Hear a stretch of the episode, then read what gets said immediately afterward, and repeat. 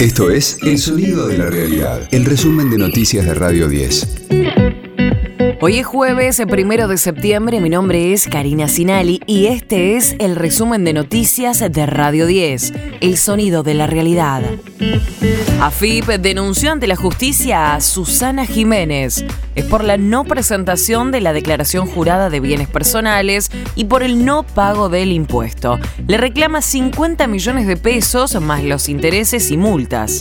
Así lo confirmó el titular del organismo, Carlos Castañeto. En este caso particular no ha presentado ni ganancias ni bienes personales del año 2019 Luego hizo sí una presentación de la declaración jurada de ganancias, no la de bienes personales. Se volvió a tener comunicaciones como se hace constantemente porque el organismo tiene que ser justo y equitativo. Presentó una medida cautelar que le salió desfavorable, hizo una segunda medida cautelar que nuevamente le salió desfavorable y en consecuencia el organismo sigue con esta etapa de, fiscalización, se determina una renta presunta. Quiero hacer una aclaración mediante toda esta etapa de fiscalización, aquella persona que quiera hacer una presentación, en este caso de, bienes personales, lo puede hacer cumpliendo con el monto determinado más multas e intereses resarcitorios. Las empresas de colectivos acordaron con el gobierno y reanudan progresivamente el servicio. Las unidades funcionan con el 50% de la frecuencia habitual.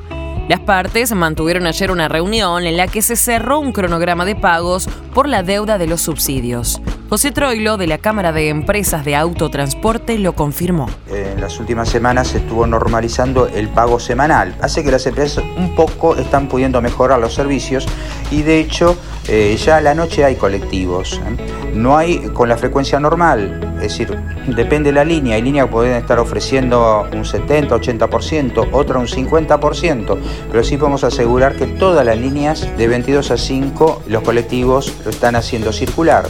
De lunes a viernes, desde las 10, escucha a Jorge Rial, Argenzuela, en las mañanas de Radio 10. El secretario de Agricultura afirmó que el gobierno no está en contra del campo. Al exponer en el Senado ante la comisión del área, Juan José Bailo adelantó que se está trabajando en torno a un planteo de los exportadores de carne y también respecto de la brecha cambiaria, uno de los reclamos del agro. Yo no coincido con que el gobierno ataca el campo y la importancia del sector para nosotros es gravitante. Nuestra Argentina no se puede pensar exitosa en términos de crecimiento económico si a este sector no le va bien. Sería una contradicción. No comparto lo de Messi, pero sería sería ponerlo a Messi de utilero, digamos, no sería no, no de arquero. Se viene de situaciones de muchos años de distintos gobiernos a donde se ha avanzado y se ha retrocedido. Cada uno se hará cargo la parte que le toca. Nosotros preferimos mirar el futuro. River apabulló a Defensa y Justicia con un Solari brillante y avanzó en los cuartos de final de la Copa Argentina. El millonario goleó 4-0 al Halcón de Varela en Chaco por los octavos de final del certamen. Su próximo rival será Patronato de Paraná. En tanto, por la Copa Libertadores, Flamengo aplastó a Vélez en Liniers 4-0 y puso un pie en la final. Ecosistema Cripto. En el cierre de un agosto teñido de rojo para Bitcoin, las expectativas para el mes de septiembre no son las más auspiciosas para la criptomoneda pionera, y es que la caída del precio fue de 12,84%, lo cual completaría cinco meses en rojo para Bitcoin en lo que va del 2022. Además de este retroceso del precio, septiembre podría ser un mes duro para el mercado de las criptomonedas, pues ha sido históricamente un mes de precios bajos para todos los mercados. Pero atención a dos anuncios claves que podrían revertir esto. El corresponde al anuncio de índice de precios al consumidor del mes de agosto en Estados Unidos, que se publicará el día 13 de septiembre. Y por otro lado, el 21 de septiembre, la Fed comunicará un nuevo incremento de la tasa de interés. Las cotizaciones para el día de hoy son para Bitcoin 20.200 dólares y Ethereum 1.600 dólares. Informó Valeria Frías. Radio 10, el sonido de la realidad.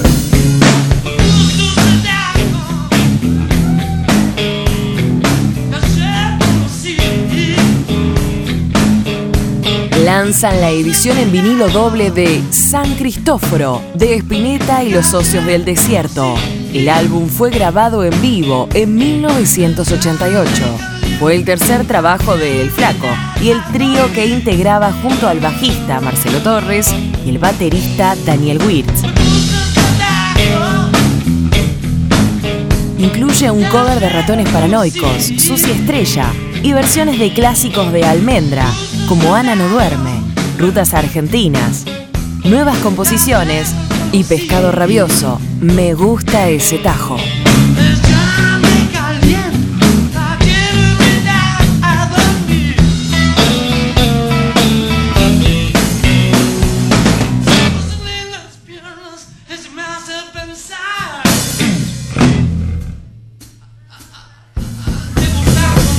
Este fue el diario del jueves primero de septiembre de Radio 10, El sonido de la realidad.